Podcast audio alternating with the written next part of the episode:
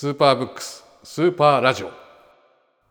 はいそういうわけで今週も始まりました。スーパーブックスがお届けするスーパーラジオでございます。写真家の辰木勝さんよろしくお願いいたします、よろしくお願いします。えー、夏がやってきた感じですね。じゃあ夏もそうだったけどさ、あのほら田丸の友人山形亮太君はいはい。9秒95すごいよねあれちょっとすごいね。いやーすごすぎ。まあすごすぎなんだけどまあいける予感がしていまして、ああまあ田丸のねサラブレッドを見る力ね。馬のね。それと同じだね。パドックでしょ。うパドック。パドックで あのね当日もね、あのー、100m 走って必ずこう練習のスタートの練習みたいなのやるんだよ。うん。でポンってこう練習で飛び出すんだけどうん。見た瞬間にも分かるもんね、ああなるほどな、なるほどただ今回は前日に明日は天気が悪くないと。ああはいはい。だから9秒96で日本新記録ですっていうにある知り合いにメッセージを送ってたのね。ああまあはい、はい0.01秒違ったんだけど9.95って俺の予想を上回る記録で優勝してね。いやー。いやーすごいよ。感動したよいやあと俺ね俺はほらねその後とか話しても何も、ね、してないからあれだけど彼のほらそのニュースの記事を読んでてさ、ん。そのやっぱもう次元が違ったって言ってたじゃん、うん。体が浮くっていうか、あの足が追いつかない感じがあるからそれを修正しなきゃみたいなことを言っててさ。その世界観ってお面白いなと思ったけどね、うん。身体的にこう異次元だったんだろうね。そう。だからそれを感じかんやっぱさそれ為末さんもなんか言ってたじゃんちょっとそれをなんか感じねそれをやっぱ超えたもの超えたものが次を超えられるチャンスがあるみたいなことを言ってて、でも言ってることよくわかるなと思うそこら辺。やっぱ世界ね世界の見え方が何かで変わった時って人って変わり変わるチャンスが大きいからうん。なんか今後すごいたまた楽しみだなと思うけどね。でおそらくその飛んでた感じが、うん。いわゆる標準になる時がやってきてでさらに、じゃあ例えば9.90を切るとか、そうだよね。そういうことだよね、うん。その9.9秒ぐらいは普通になるというか、だよね。いう時がなんかブレイクスルーがあるんだろうなきっと。ね。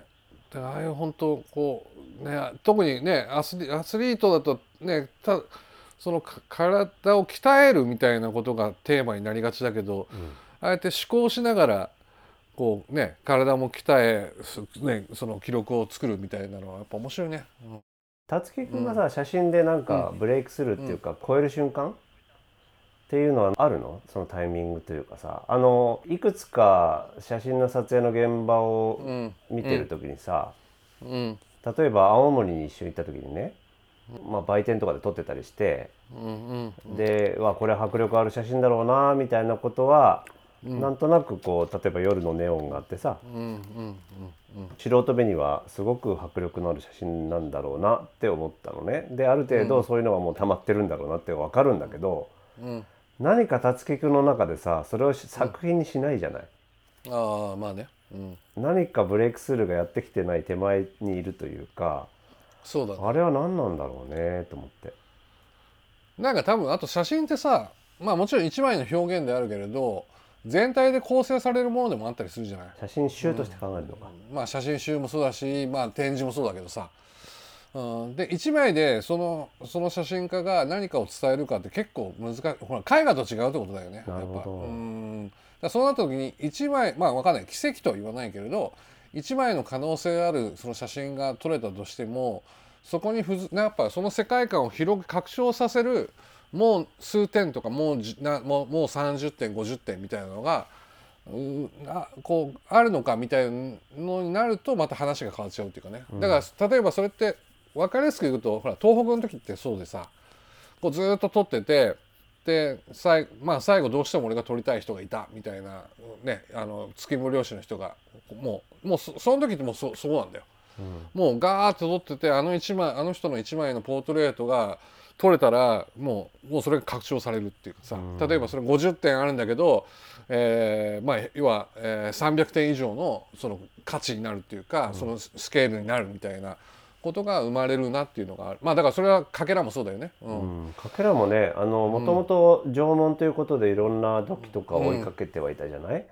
でもかけらにたどり着くっていうそのブレイクスルーがあってうん。その前にもいろいろとさまあ、うん。作品として撮ってはいたんだけど、うん。それはそれで迫力があったんだけれどさ、うん。何か自分の中でうーんってこうなんていうのかなもやもやもやもやみたいな顔をしてたじゃない？そう。それもやっぱねもういろんな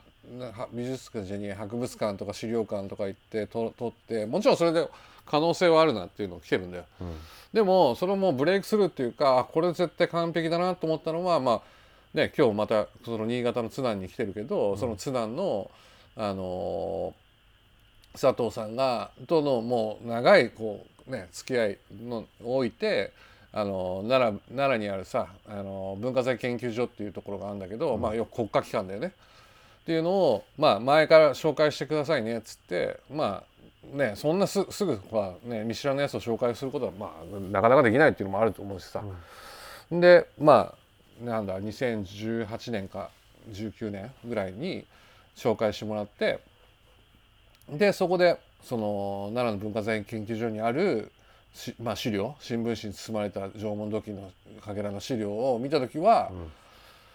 おおここなんつうの数年ここと取りためてここに来たなみたいな。ここに出会えるものにやっと来たなみたいな。ー。でこれでもう拡張した。さっき言ったように拡張ねいろんなせ、このかけらって俺が言いたい世界観が拡張されるなみたいなえー。のがやっぱあるっていうかまあだから結構まあねさっきの山川君の話じゃないけれどそういうなんていうの写真だとまあ独特だよねそういうのね。うん。身体的にこうふわふわするとか、うん。別次元のなんか脳の喜びみたいなそういうものがその奈良では生まれていたんだ。生まれたそうそうそうそう、うん。もうこれはここあ確か3日間うん。時間猶予もらっててもう2日目ぐらいでもうぜもうこれ完璧だわみたいな。こうこんなもの出てきてだからもう俺らみたいなのって出会いでしかないからさ俺,、まあ、とまあ俺の撮影ふのスタンスはそうだからさ、うん。出会えなかったらもうだから結局そそこが重要なわけよ、その出会いをどういうふうに作っていくかみたいなプロセスがすごい非常に大事、うん、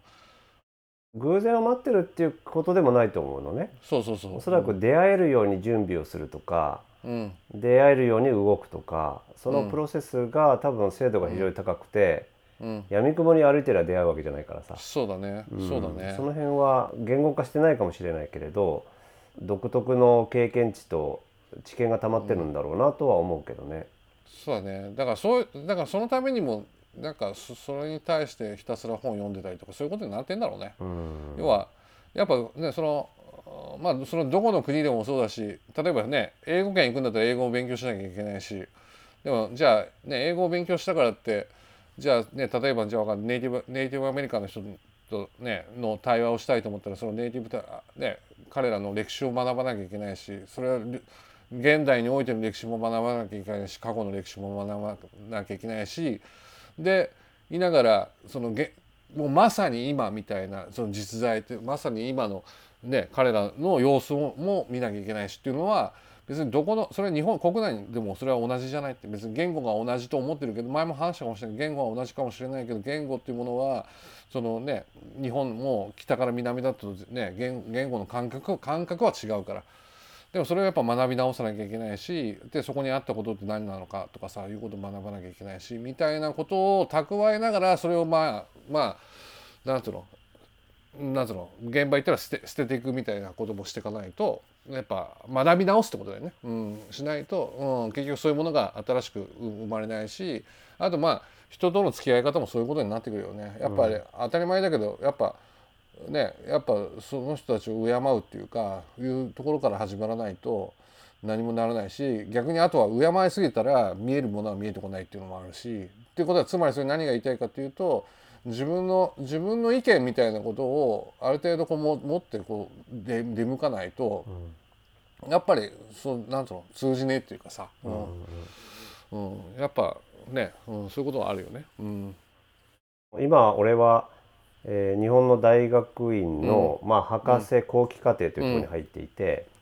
まあ、学んでいるんだけれどね。今うん。言っていた話を聞いていると非常に共感できるところがあってうん。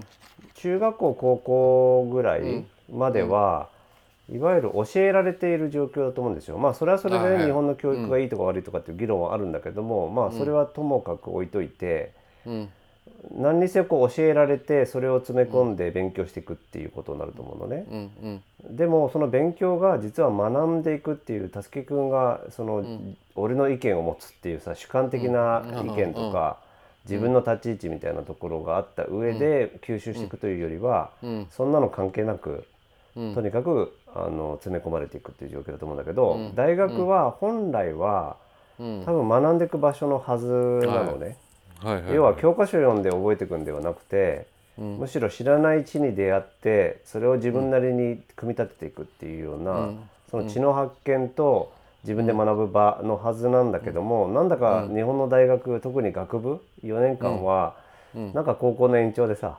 うん。なんか教科書読んで学ぶあの勉強するみたいなことになってはいるんだけど、でも俺は今博士に入っているので、一切ないのよ。教科書がもうほぼほぼない自分たちで新しいものを発見知を発見して、なんなら教科書を作っていくみたいな、うんうんいうことができない限りは博士として認められないみたいなことになるから、まあまあ相当な修行させられるような、まだ俺が偉そうに博士を語るほどまだ学べてないんだけどね。うんなんだけど明らかにその学ぶっていうことが大学とそれ以外っていうのは違うなと思ってるんだけどもアメリカもまさしくそうなんだけど日本ってさ大学がそういう意味では非常に軽んじられてるというか、なんとなく勉強して単位取ったら卒業して、大卒の資格を得るみたいな場所になってるのがなんか非常に残念というか、いう気はしてるけどね。なんかわかんない。まあ俺も今ね日芸でそういうふうに非常勤講師やってるけど、まあ基本はやっぱなんつうのよく言われてるねよく言われてることだけど企業選手みたいなのまだ作ってるんだろうなっていう感じだよね。そういや企業せんだから選手なんだよ。うん。そのなんか自分で戦う術をも持つ人たちを選んでるわけじゃなくて、育ててるわけじゃなくてやっぱそのなんつうの？だからななんていうの？その領主に領主に仕える武士をん。育ててるだけじゃんみたいな話だよね。効率よくね。そう効率よく。文句は言わないで。そうそうそう、でもさやっぱり時代が変わってきて今のはねおまあね俺が持つ受け持つ生徒とか見てるともうそういうのうんざりしてるわけよ、本当に。まあ多分どの時代もそうだったかもしれないけど今の時代なだったらなおそう思うんだろうなとか気がするわけ、それはやっぱいい意味でいろんな情報が入ってくるからさ世界中の。うん。の時にやっぱりじゃあそれってじゃあ生徒だけの問題かって言ったら全くそうじゃなくて、そう一番の問題は大大学大学教授の問題でもあるんだろうなっていう気もする、みんながそうだとは思ってないよ、うん。でも例えばまあそれ俺もなんていうの問題にしたっていうか例えば卒業制作っていうのことがもう縛られた卒業制作のその提出の仕方があったりとか、まああとは例えばじゃあなんつうのもう例えば写真例えば写真っていう定義があったら写真学部とかな学科か学科とかなってたら結局そこから抜け出せないわけだよ教授たちも、おそらく。うん、でやっぱその例えばその日本もうじ俺俺はもちろん基本的には古典主義者なんだけどでもやっぱそこにアップデートさせていくことがそのこ古典をなんつうの古典に敬意を払うことだと思ってるからさ実は。うんででも多分教授たちはだからその古典っていうかつてのものにこだわりすぎちゃってたりとかさ、うんするんだと思うわけ。でもじゃあそれどうすればいいのかっつったら例えば毎年毎年さ例えば例えば美術もしっかり写真もそうなんだけどアートフェアとかさフォトフェアとかあるわけだよ世界中に。やっぱそこってさ実はさもうフェアっていろんな意味も持ち得てるけれど最新のその写真とか、ね、その最新ね、出てきた新しくあなんつうのこう見見ることができなかったものが出てきたりとかするそうなんかやっぱなんつうの一番最先端最先端っていうかそのとこだと思うわけ。うん、でそういうものをやっぱりなんつうの見に行かないわけだよ。うん要はこれ普通に考えたらじゃあ科学とかそういうものでも何でもいいんだけどそういうものだったらそれ新しい研究ね成果とかそういう発表とかそういうものを見見に見に行く？教授がいなければ意味ないじゃんとか思うわけ。でもそういうものがなされてなかったりとかする部分とかあるとそれはやっぱりねその凝り固まっていくっていうか、うん、やっぱりなんだろう。うーもう社会全体の問題なんだろうなこれとか思っちゃうから、ううん。んそれは同意というかまあ個々人のもちろんね意識が高くてしっかりと変えていこうっていうことももちろん大事なんだけども、うんやっぱり社会システムが例えばこうやらないと単位が取れないとかさ、そうそう、うん。こうやることが効率的であるっていう仕組みシステムになっているとすれば、うん。なかなか個人の思いだけでは変えにくいみたいなのもあってそう。いう意味ではやっぱり社会全体の問題なんだろうなと思うから、まあ俺はどっちかっていうとその仕組みを変える方に注力をすべきだなと、まああの得意不得意があるからね。あの個々人の思いを変えていくっていうボトムアップをする場合もあるし、うん。あるいはトップダウンでこう上のシステムがバーッと変わるっていう方法もあるし、まあいろいろあるとは思うんだけどね、うん。まあ、両方なんだろうね変えなきゃいけないのは。だからやっぱさっき玉野君も言った通りその、ま、な学ぶってことはまずさこの時代においてどういうことなのかって考えないと。でさまあ今さ大学とはちょっと違うけどさやっぱ国挙げでさそのほら食力食まあ要は職業があったものが失われていくからねやっぱほら例えばテックの仕事に就けるように職業職業訓練校であのそういうのやりましょうっていうのをなんかどんどんどんどん推進してきますとか言う,、言うんだよ。まあもちろんそれは正しい部分はあるよ。でも前もねそんなこと話したかもしれないけどそのテックの仕事でさえまた変わるんだよね。うん。例えばエンジニアってねエンジニアっていう仕事がじゃああと10年経ったら例えば AI が勝手に例えばこういうふうにやりたいんだよねってこっちが言ったらそれのようにもしかしたらプログラミング組める可能性もあるわけだよ。うん。で逆に言えばそういうふうにそういうふうに想像できるっていうことも込みでいろいろさじゃあその若い時にやっぱ創造性っていうかそう想像する思考性みたいなことをやっぱ学そそういうそういうことを学ぶっていうか、うん。自分がおね自分の自分からこうまなんつうのその考えね考える意欲を持つみたいなことの方がまず優先しないといくらそのなんかそのなテクニック的な技術的なことをねやってても結局なんつうのね同じことにもまた戻るだけの話だよなっていうふうに思うけどな。うん。あとは日本っていろんな国と比べるとあの、教育にかける予算がめっちゃ低いのね。じゃあ効率的に、まあ近い目線、短期目標で儲かりそうなのはテック系だよねとか、そういうことになっちゃうんだろうなっていうだから失敗ができないからこそなんか120点は取れないみたいな。だから60点ぐらいの何かを出そうと少ない予算で頑張ろうとしてるみたいな雰囲気には見えるかだかららだから結局、ま、その学びがさなんつうのなんつうのこうしその失敗ってことが何だかわからないっていうことさえも学びになってないわけでしょ。ううん。ん、そうだね。例えばそれがさスポーツだったらさスポーツもさそのもちろん勝ち負けのあのものだよ、うん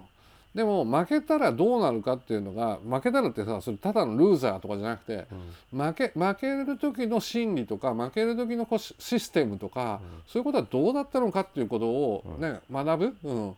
で別にそれはさおなんつうの？例えばお前がそのなんつうの？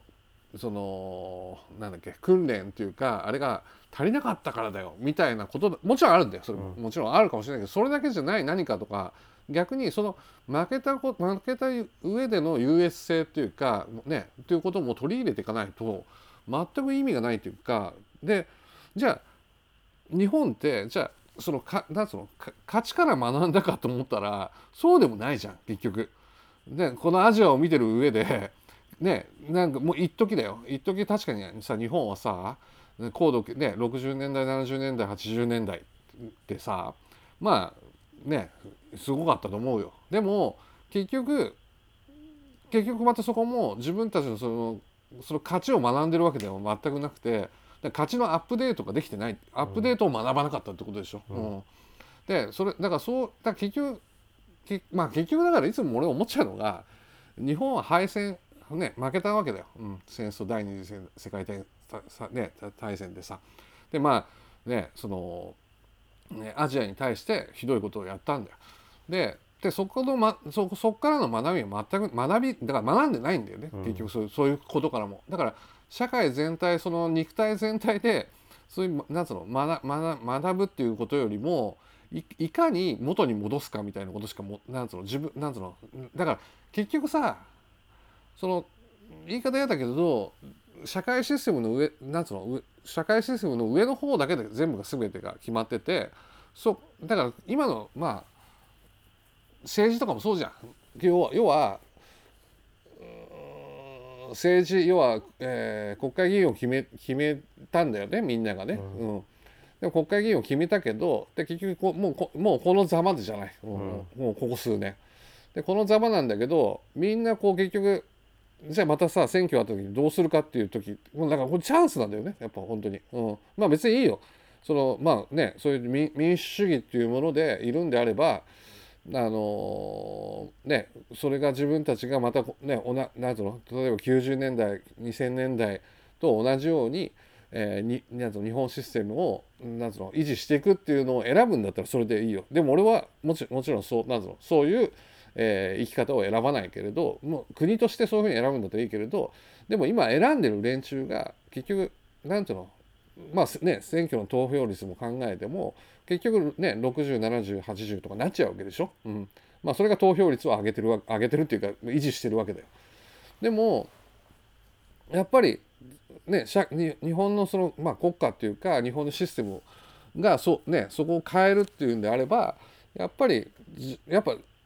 ここでやっぱ気づかないとダメだっていうことだよね、うん、本当。でそれがやっぱなんつうの？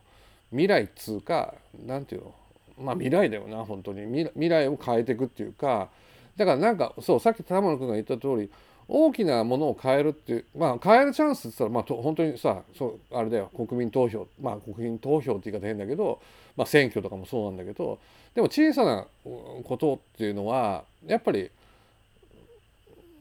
日本は苦手かまあ苦まあここ数年やっぱ若い子たちねあのいろいろあったかもしれないやってるかもしれないけどやっぱりそうやって、まあ、デモとかも含めてなんだけどやっぱ草の根でやっぱ変えていく部分ももうこれからあるんだろうなっていう。だからなんか少し大俺がだか今大学にいて残念なのはやっぱ学生からムーブメントを起こさない限り変わらねえなっていうとこもあるわけ。でもそれを、うん、なんつうの俺まあもちろん俺一人でも変えたいなっていうとこあるけどなかなかそれ難しくてさあれなんだけどまあねいきなり来た人間がっていうのもあるんだけどでも実はそうねねそれ学生自体がそういうふうに思思っていかない限りは何も変わらないしっていうのはあるよな。うん、うんそうだね、うん、じゃあ大きなシステムを別な何か大きなものに変えるんではなくて、うん、例えばそういう細かい小さいところでも運営できる回していけるんだよっていうシステムに変わるってこともできると思うのね。まあねそうだよ、ね、うん、だからそういう意味では多分チャンスだし、うん、なんかその大きな政府を倒して大きな政府で何か変え、革命をって言わないまでもだよ。うん、そうだよね、うん、例えば本当になんていうの1万人ぐらいがあの一つのいい活動をすることで、社会を変えるきっかけにするっていうこともできるから、まあ全部を変える必要ないっていうのも非常にわかるなと思うんだよね。でもただ一方でなんかね俺が個人的に思うのはメディアの責任も結構大きな気がしていて。大きいでしょう。大きいでしょう。あのそのなんていうの成功体験と失敗談みたいなことで言うとさ、うん、俺が個人的に思うのは成功って非常にこう奇跡的なもんだなと思うわけ。うん、で、うん、本屋に見る本屋を見るとね、なんか成功の本ばっかり出てんだよ。なんか1億稼いだの2億稼いだのとかさ、なんだけど成功はでもその人がそのタイミングである時だから成功したっていう割と偶然性が多いんだけども一方で結構失敗したことには結構普遍的な深い理由があったり学べることがむしろ成功談よりも多かったりするわけね。だけど成功談の方がやっぱり楽しいストーリーだしさみんな目が行きやすいし本も売れやすいしあるいはテレビを見やすくなるから。日本がいいよいいよねとか下手すると良かったよねみたいなところばっかりが出ると結局失敗を学ぶ機会をメディアが作っていないっていうことがあれば、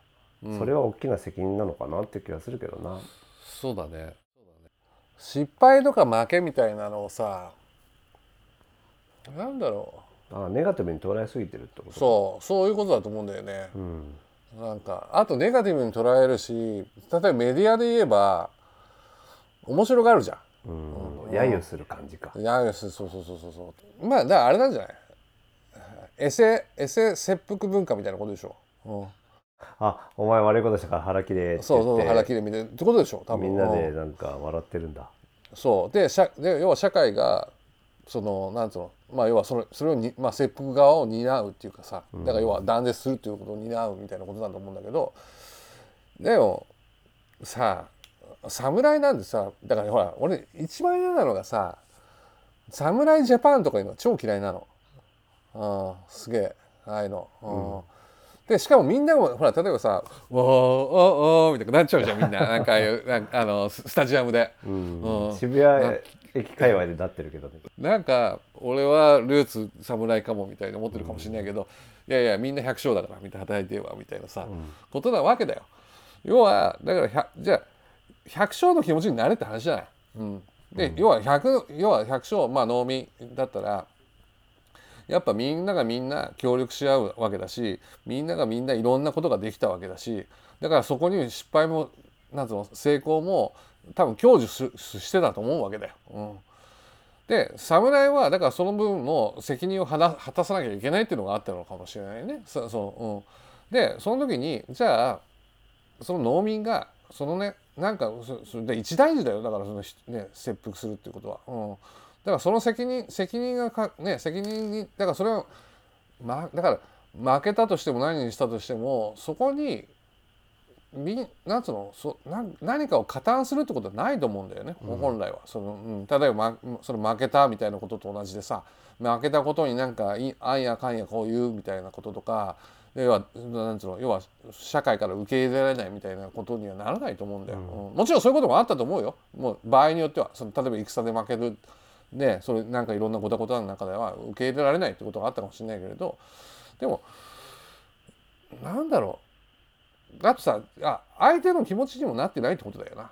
うん、まずは、うん、まあ切腹と同等のこう社会的な抹殺を実はやっているのに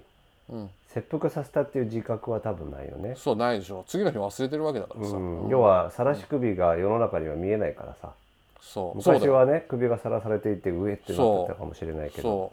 う。そう。なんだよ、それがおそらくないもんな、うん、だだって SNS だったらそんなの次の日だったらもうもう下の方に行っちゃうわけでしょ。うん。まあ、あとアカウント消しちゃうからね。そうそうそう。でしょ、うん。その程度じゃん。それでだからそ,、ね、だからそういう罪深いなって思思えるやつが少ないってわけでしょ。罪深いなってことはやっぱ反省するってことにないう気持ちにななはずだから。うん、そうだね。うん。うん。そうテックの話になるとさ今ほら俺らってアップルのさコンピューターでさ、そのね FaceTime でやってるじゃない、でもさこんなのなんてさし失敗成功のこう繰り返しでこのパソコンが出来上がってるじゃん。うん。なんつう一番初めの時ってさなんでこんな使えねえんだよとかいう感じだったじゃん。そうだね。アップデートアップデートでバージョン何回変えたいだろそううそうそうそう変えたんだよみたいな。話でもだからだからそういう文化ににもなってるじゃんみたいな話だよ結局、うん、でも片やねそのかたくなにその失敗失敗を批判するみたいなことじゃ意味なくねっていう、うん、とは思っちゃったりするね、うん。テクノロジー系はねいわゆるミスをしない完璧なデジタルの世界のイメージがあるけどむしろそこは失敗が許容されていて、そう。そ超アナログな人間なんてそんなバグが起こるのは当たり前なのにうそう。バグを許さないみたいなね。そうその矛盾というか皮肉だね。そう。いやだからさ、ほら前あの玉野君がさ送ってくれてさ数尾石黒のさ「クララとお日様」っていう新しい、ね、新刊の本あの送ってくれたでしょ？で俺、よまあ玉野読んでると思うんだけど俺読ん読んでさ、まさにそうだと思うもん。うん。結局人間って自分自分本位に生きようとししちゃしちゃう、うん。でも逆にまあまあわかんない。コンピュコンピューターっていうのがそのなんていうの過去から学び現在その現在のアップデートね現場現在のエラーからアップデートしてきで人間が使いやすいように考えていくみたいになっていくとしたら、うん。なんか人間って本当愚かだなっていう人間の方が愚かなっていう話になっていくっていう このなんか何なのこれみたいなさそうだね皮肉だね。皮肉だよ、そう皮肉なんだよ本当。いやだから大学で学ぶっていうこともこうほんそのぐらい危危機があるってことだよ。本当に、うん。だって学ぶってだからほら学ぶの学ぶがなんつうの集積するみたいなことになってしまったら、結局それもう勝てないわけだよね、そういう AI とかそういうものコンピューターに。うん。そしたら何何何何が必要なのってことになると、やっぱねそこに失敗とかは、ね、成功とそその中からな何がそうだったのかとか考察するとかさそこに想像するとかさそういうものが必要なんじゃんって話じゃん人間が役目として。うん、で常にそこになんつうのその例えばね成功すれば喜びがあるし失敗したら悲しみがあるんだけどそれも受け入れるっていうものであるっていうことをなんつうの持ってないとダメだっていうことじゃん。うん、でそれを拒絶しちゃダメなんだよね。例えば失敗することだから恐れ恐れってことだよねそういうことはね。でも人間って恐れっていうものがあるから結局さそのほらねエントロピーに増大していくわけだからさそうなるってことは恐れ恐れと付き合わざるを得ないってことなんだ人間は多分。うんで恐れを排除するっていうことになると人間人間はただねそのチューブで生か生かされてるだけみたいなねなんか結局なんつうの麻薬、うん、あなんつうのそういうアドレナリンがね常にこう高揚するような、えーね、そういうものをチューブで刺して生きてるのと変わらないってことなんだよこれ。うん、うんでもそうじゃないっていうことをやっぱり人間は2つ2つ2つ2つ以上だと思うけどそういうやっぱ恐れとか喜びとかとそのついでこうついセットであって、ね、生きていかなきゃいけないっていうふうに思うけどな。うん人間がこう不完全であることを受け入れたくないっていう感情があるんだろうね。うん、そうだよね。前も話したよね不完全の話ね。うん、なんかねそこがななぜそんな完全であろうっていうもそれは業の塊っていうかさ、人間なんて愚かなものだという前提に立てばねその失敗も受け入れて、うん、まあなんていうのかな素直に学ぶ姿勢もちゃんとね出せるのかなという気はするんだけれどな。いやだから本当大学でほらルールそういう卒卒業制作のルールとかあるわけだよ、うん、まあ、もちろんああなきゃいけない部分はあるんだよでもそこにがんじがらめになる必要はどこまであるのっていうふうに思っちゃうんだよね。である意味俺ってほらやっぱねそのなんその高卒だからコンプレックスがあるわけだよ、うん、ある意味、うん、でもそのこんでも今こう大学にいるかで大学にこうなんかちょっとうっすらいる限りだとだからそのコンプレックスよりも危機感の方がでかいからね。別に俺の危機感じゃなくてやっぱ未来への危機感、うん、だから結局なんていうの？ねたさっき玉野君が言ったように生かされてないからさ生かされてないってことはなんていうのさ例えばこれがだよ。4年生かされてないってことはなんていうのなんていうのそのまた4年が生かされないってことじゃなくてもっとなんかもっとこう倍増されてっちゃうような気がするわけだよ、うん、それが、うん、ゴルフでボールを打った瞬間に1ミリ真ん中からずれてるするとその時は1ミリなんだけど、うん、飛んだ先はさもう何メートルも全然ずれちゃうんだよね。あなんかそういうことで今はなんかちっちゃく見えるんだけど先を見るとすんごいずれるみたいな。あの俺なんかアメリカの大学しか見てないからすごく冷静に日本と世界っていうのは比べきれないんだけれどもやっぱりアメリカの大学ってすごく楽しかったのね。でじゃあ日本があのアメリカがいい日本がダメっていうわけではなくって、日本の方が素晴らしい地の巨人がいるケースもあったりとか、ただそれが生かしきれてないのが非常にもったいないなっていう気はしていて、なんか日本がダメダメっていうのもなんか違うんだよな。ただいるんだよ、優秀な人とかその、うん、なんか、うん、なんていうのクリエイティブな人たちっていうのは、だからそれが、あ受験の試験監督やってるんだとか聞くとなぜみたいなのがあってさ浪費してるよなと思うよね。まあ俺俺の中で言えばなんつうのかなもちろん大学大学で学ぶってことも大事なんだけどそのやっぱそもそも学ぶってことを考え直しただからそれは常に特に俺大学行ってないわけでやっぱそのどこでも結局学べるぜみたいなところもあるってことだよね。うん、で、ね、やっぱりそれが自分自分をかまあ自分を変えればっていうわけじゃなくてなんだろうな。何かそういうふうに学んでいけばやっぱ例えばその知の巨人たちにも会える可能性もあったりするじゃんそういうのって、うん、実は。うん、なんかもちろん公開講義もあれば公開講義を超えてなんかそういうこともあったりするはずだから、うん、ただやっぱねそそそこだろうなって気がするなんか、うん、あとは日本ってさ大学に行くのってもう18歳から二十何歳までみたいなのがあるじゃない、うん。うん、でもアメリカは俺がまあ俺自身がもう38歳だか9歳で大学院に行ったっていうのもあるんだけど、前も言ったけど同級生は70歳もいたりしたから、大人になってからも大学に行けるみたいな環境まあ最近整い始めてきたんだけどね。っていう学び直しみたいなことも結構重要だなと思うしうん。なんか大人になってからでも全然いいんじゃないかなって思うけどね。そうだね。だからさ職業訓練校ってことも大事だけどそれと同時にさうん。やっぱその大学を大学をうまくこうね社会人の人たちに利用してもらう利用してるもらうんじゃなくてやっぱ、まね、学び直しをしましょうよみたいなシステムがその国家レベルでやんないとダメだよね。本当。だからさなんかさやっぱさなんそだから結局その転職の転職の問題とかもそういうこともそうだよ。多分日本って、うん。いやだから結局また話戻るけど武士なんだよ。侍か。そう侍ジャパンなんだよ。それその一人の領主に使え、使えつつなんつうの使えますみたいになっちゃうわけだよ、うん、で会社にいてもそういうことでしょ。間違った侍だね。そうでしょねいい意味でだからさそのなんつうのほらめ明明治の時代を感じてほしいよね、うん。なんかいろいろやっぱねあのまあもちろん全員が全員じゃなかったんだけど、やっぱアメリカに学びに行こうとかさいろんな新しいものを学びに行こうってで日本をね変えていこうって思ってた時代なわけじゃん。アメリカに行くとか外国に行きながらも逆に日本の良さを発見するっていうね、そうそうそうそういうことになるわけじゃん。うん、そう。だからね。そうだな、いやー、そっか侍ジャパンにはならないってことだな。いやそうでしょう本当に。じゃああの、我々は100勝をしっかり目指うん。して、いや百姓ですよ。農民芸術だね。農民芸術そうだ本当に農民芸術だよ。農民芸術だね、そこを目指していこう、そうだね。はいそんなわけで今週もスーパーブックスがお届けするスーパーラジオでございました。じゃあまた来週もお会いしお会いしましょう？うん、お会いしましょうなのかな？まあいいか。はい辰木正さんありがとうございましたどうもありがとう。